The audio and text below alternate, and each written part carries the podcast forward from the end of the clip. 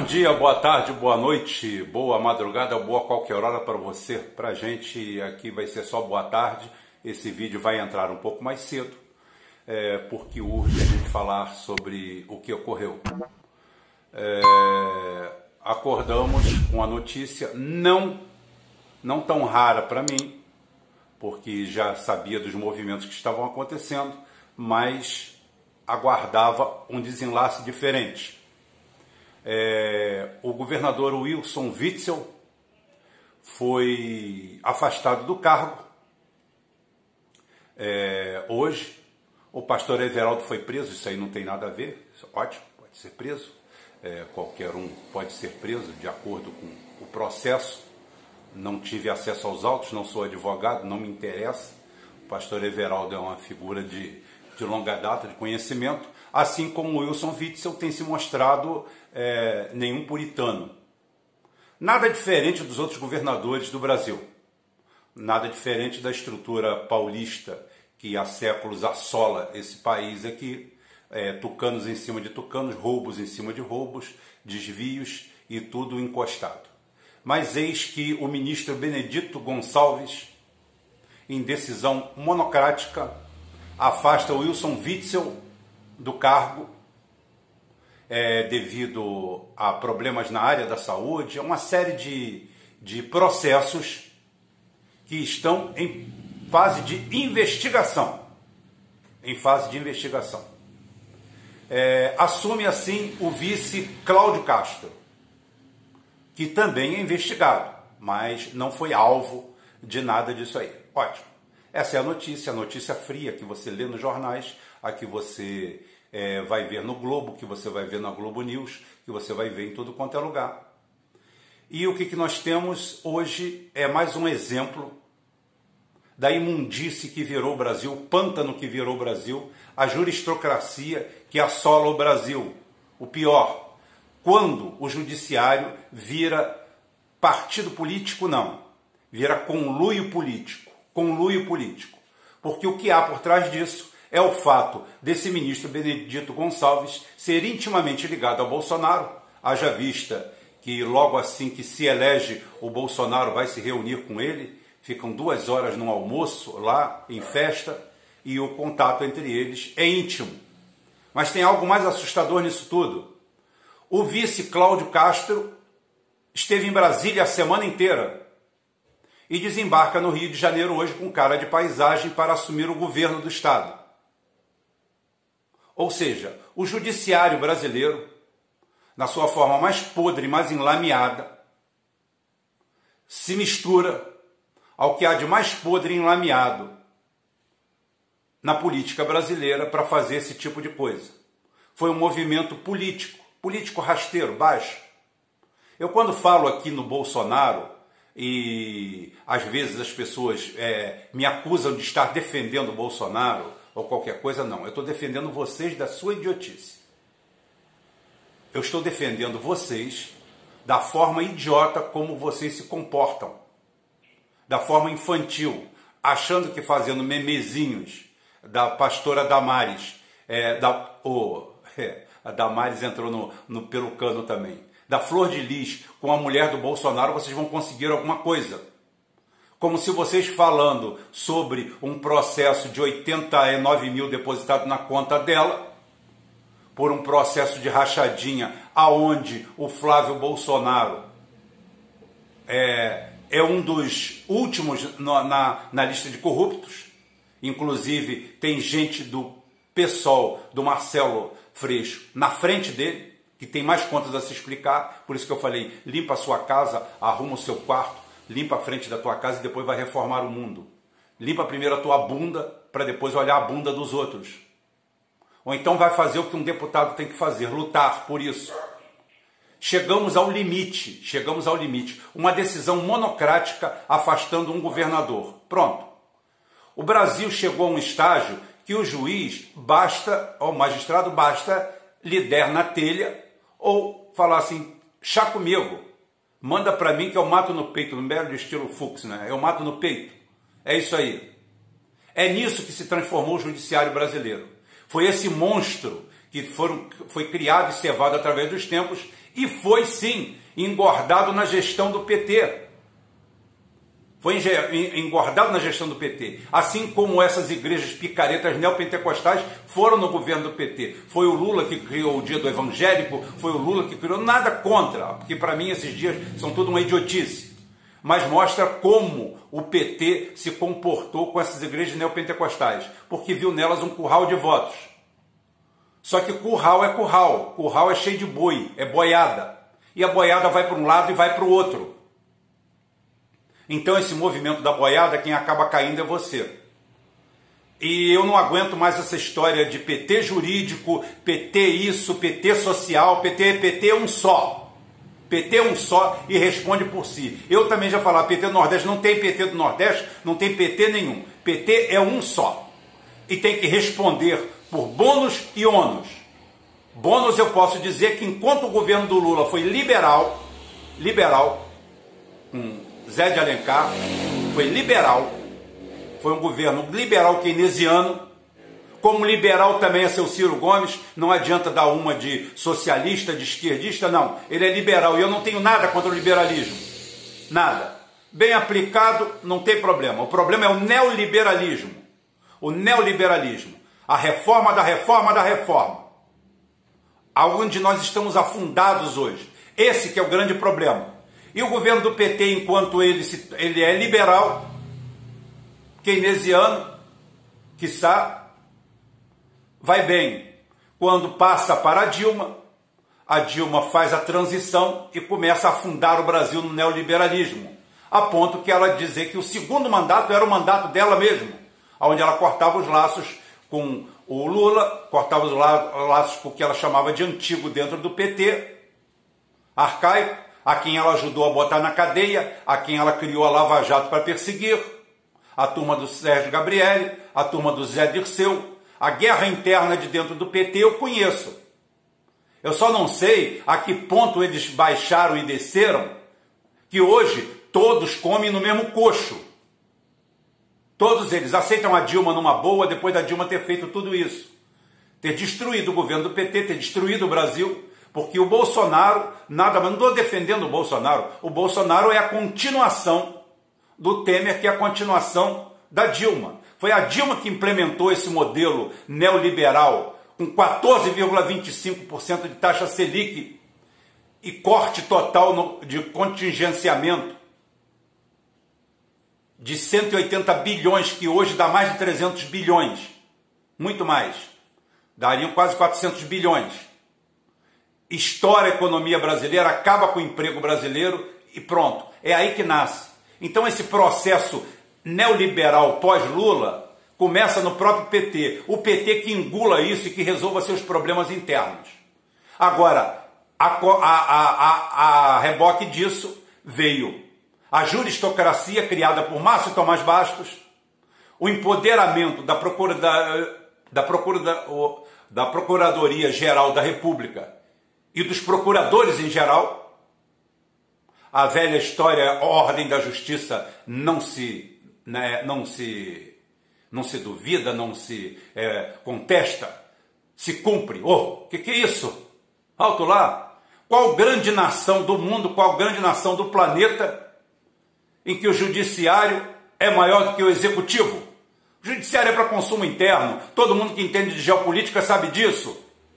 Que o judiciário não pode se meter em assuntos geopolíticos, como aconteceu aqui, destruíram a Lava Jato, prenderam o cara que, que tocava o processo de enriquecimento de urânio brasileiro, de centrífugas, que todo mundo quis e ele, não, e ele se trancou. Não era mais justo para ele se vender para alguém? para quem tentou é, é, a, adquirir essa tecnologia? Não. Faz-se isso. Pega o juiz da esquina e o juiz da esquina vira um Deus. E agora culmina com isso daí. Isso daí é o fim da república. Isso é o fim da democracia. Se é que a gente chama isso aqui de democracia, nós estamos numa juristocracia aonde os magistrados e juízes podem tudo, o que bem entender é, depois da, da lei, acho que é 12.850, né? Acho que é essa, da Dilma, é, de 2 de agosto de 2013, a delação premiada foi é, virou lei, mesmo confrontando o nosso Código Processual Penal. Dane-se, criou-se o common law, o direito comum aqui dentro, na mão de magistrados que tem fórum privilegiado, como o desembargador é, que fez a merda lá, desacatou o guarda municipal, ele pode ser punido. Sabe qual vai ser a punição dele? Aposentadoria com salário integral. Olha que punição! Tadinho! Tadinho, porque de repente ele tem uns esquemas lá que vai perder, né? Então, realmente, é tadinho. De, de repente é isso, né? De repente é isso, não me bateu na cabeça. O castigo de você botar, é, você aposentar alguém do, do, da justiça, do judiciário brasileiro, é pelo fato que ele só vai viver daquele saláriozinho miserável de 50 mil reais por mês. Aquele, quem vai viver com um salário de 50 mil? E a propininha de 200 mil, de 500 mil, de 1 milhão, de 2 milhões, de 5 milhões, de 10 milhões? Como é que vai fazer isso? Realmente é um castigo. Eu nunca tinha visto por esse lado. Realmente é um castigo. Imagina o cara ter que ir para casa só com 50 mil reais por mês. 40, 50 mil reais por mês, furando o teto, recebendo de vez em quando os atrasados que inventaram aí de 300, 500 mil. Como um cidadão pode sobreviver com isso? Então, esse daí é o mapa da juristocracia. E hoje nós chegamos ao fundo do poço. Não estou aqui defendendo o Witzel, não sou advogado do Witzel. Já falei que o Witzel teve tudo na mão ano passado para virar um estadista, mas como eu falei, a política são como as nuvens, elas mudam no céu de um momento para o outro. De uma hora para outra, tudo muda. E mudou para ele também. Como mudou para o Bolsonaro, que parou de atacar ah, os comunistas, parou de atacar o povo e começou a surfar na sua onda populista. E está se dando muito bem. E falo toda hora e repito, ele está se dando bem, principalmente não por ele ser bom demais, é pela oposição ser péssima, horrível, horrorosa. De você ver um quadro trágico. Eu nem entrei na área da segurança pública, onde o nosso nobre STF, formado por aqueles sujeitos que parecem que estão lá no reino de Asgard, em volta de uma mesa, parecem seres de outro planeta. E, no entanto, ali tem rábulas de terceira categoria, tá? ali tem advogadeco de porta de cadeia, ali tem um bando de bostas, ali não tem ninguém por notório saber, é por notório indicar e esse pessoal proibiu que a polícia do Rio de Janeiro fizesse ação nas comunidades. E o que, que o Rio de Janeiro está? Em guerra entre as facções. Porque até os idiotas, os, os, é, os especialistas em segurança pública, aqueles ligados ao PSOL, ao PSOL, agora também ao PT, ao PDT, porque a carga identitária está espalhada quase por igual, como uma merda, como uma camada, uma choudra. Desculpe a palavra merda, eu não queria falar, mas não tinha outra palavra no, no meu pobre vernáculo. Então é o seguinte, aquela camada de merda por cima. Então nós temos isso aí, o cara vai dizer que é o seguinte, a polícia enxugava gelo. Não, não enxugava gelo não. A polícia sofria, morria, se ferrava nos morros do Rio de Janeiro em operações que deveriam ser operações federais, operações militares, porque grupo paramilitar de fuzil na mão vendendo droga é caso das Forças Armadas. Nós temos uma lei antiterrorismo. Esses caras são terroristas. E hoje a Globo é obrigada a, a, a colocar é, nas suas matérias de uma forma assim light, né? O enfrentamento entre facções e depois a polícia tem que esperar eles se resolverem lá em cima, porque a polícia não pode intervir. Como disse um sargento no BOP num áudio que eu tenho aqui, falou assim: agora é a vez dele puxar a cadeira, sentar e assistir já que o judiciário, já que essa esquerda, já que essa imprensa, essa mídia toda consegue não consegue fazer nada para resolver o que tem que ser resolvido, para ir lá questionar esse judiciário aí, dar um basta nisso. Nada. Aqui no Rio de Janeiro morreu uma, uma, uma menina, uma, uma garota, não era nem tão nova, protegendo o filho, tomou dois tiros nas costas não tem nenhum policial para botar a culpa, porque era troca de tiro entre bandidos. Então a Globo deve estar revoltada. Aí estão lá é, fazendo o que fazem e a, a, polícia embaixo ainda conseguiu, do lado de fora, da onde o sacrosanto STF deixou como terreno sagrado para o narcotráfico, que segundo Marcelo Freixo não é o problema do país, o problema do país são as milícias que são inimigas do Comando Vermelho, né? Inimiga do Comando Vermelho é inimigo do meu amigo, é meu inimigo, né? Então é o seguinte, como ele falou, a, as drogas são só um probleminha ali. A droga não é a pandemia do século, do Ocidente principalmente, e do Oriente, aonde 80% da carga que é pega no Oriente passou pelo Brasil. Como? Nas barbas de todo mundo. Bem, se tinha 39 quilos no avião do presidente, na comitiva presidencial, vocês imaginam que nível está o tráfico. Mas aqui no Rio de Janeiro é na bala. E ninguém faz nada com isso. Nem o garganteiro do Bolsonaro, que sabe sim fazer briguinha política, se aliar a uma banda podre do judiciário e usar das benesses da situação que o Márcio Tomás Bastos criou lá atrás. O poder infinito que foi dado e, a não, e o não questionamento pela sociedade dos atos. Por quê? Porque sempre tem uma oposição que se dá bem. Os opositores do Witzel agora estão se dando bem. Então vamos bater palma para o judiciário. Sempre vai ter uma parcela, pelo menos metade da população, a favor da podridão que esse judiciário faz. A decisão foi monocrática, ou seja, ele deu a decisão de próprio punho. Tipo, manda a bola que eu mato no peito, fica tranquilo. Teve reunido com Flávio Bolsonaro, teve reunido com toda a família, com todo o clã. O vice Cláudio Castro estava lá em Brasília em reuniões. Fazia o quê? O vice, o vice, o vice-governador do Rio de Janeiro em Brasília. E eis que desembarca ele hoje, como falei, com cara de paisagem. Ô oh, gente, eu sou o novo governador, que legal, nem sabia. Pelo amor de Deus, pelo amor de Deus. Odorico Paraguaçu está parecendo século 23 para o nível de política que nós temos aqui. É isso que tem que ser criticado, é isso que tem que ser batido. Enquanto isso, nosso amigo Paulo Guedes continua dilapidando o Brasil, destruindo, tirando a Petrobras do Nordeste, para trocar a Petrobras por migalhas, porque se troca o investimento da Petrobras, investimento vertical, investimento pesado, investimento com retorno, tá? se troca ele única e exclusivamente pelo fácil abono no final do mês, porque o, o Bolsonaro viu que isso aí dá voto, viu que isso daí é interessante e que o deserto, o deserto que tem à sua frente como oposição, deixa ele numa posição extremamente tranquila.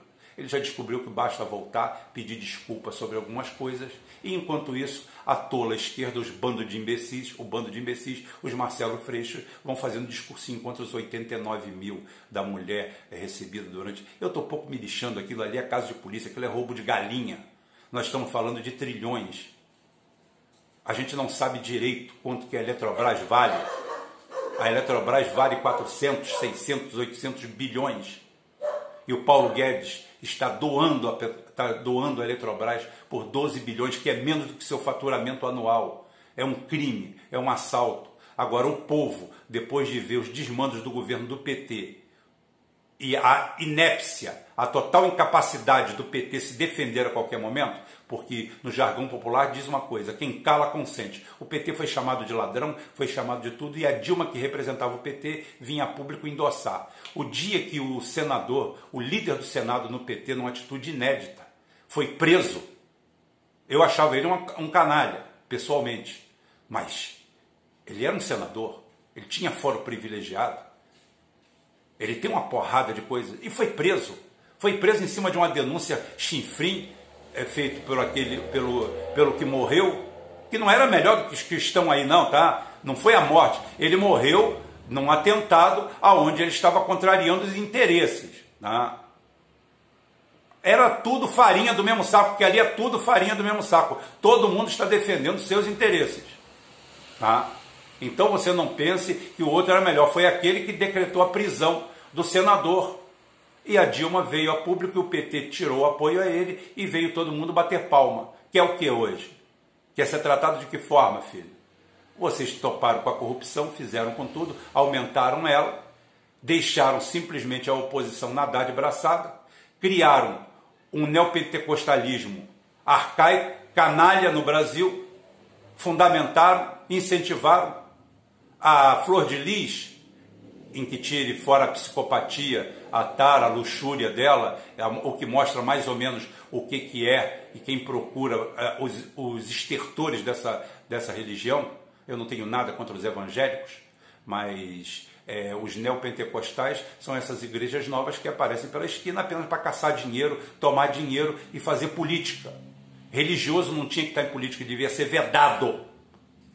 Religião é uma coisa, política é outra, não se misturam. Você pode dar orientação política num discurso, um esclarecimento, é diferente. Agora, fazer de uma igreja partido político é o que está. E aí, depois da Globo fazer um grande filme, a nossa, a nossa é, cantora gospel, com palavras bonitas, com palavras incisivas, forte, eis que ela mostra quem ela é. Meteu 30 tiros no marido porque separar poderia ofender a Deus. Então ela mandou o marido na frente para falar com Deus pessoalmente para resolver o problema. Gente, ela não é assassina, ela é uma visionária. Vocês aqui estão errados. Isso tudo nasceu, cresceu no governo do PT. Você está vendo agora com outros olhos, porque você só olha o que te interessa. Você não é capaz de fazer como eu, num dia aqui chegar e bater palmas para alguma coisa que o Bolsonaro fez e falar, ou então pelo menos falar assim, fez certo e no dia seguinte vinha aqui arregaçar, chamar ele de Odorico Paraguaçu de quinta categoria e esse juiz com esse ministro, outro envolvido até o pescoço, na lama.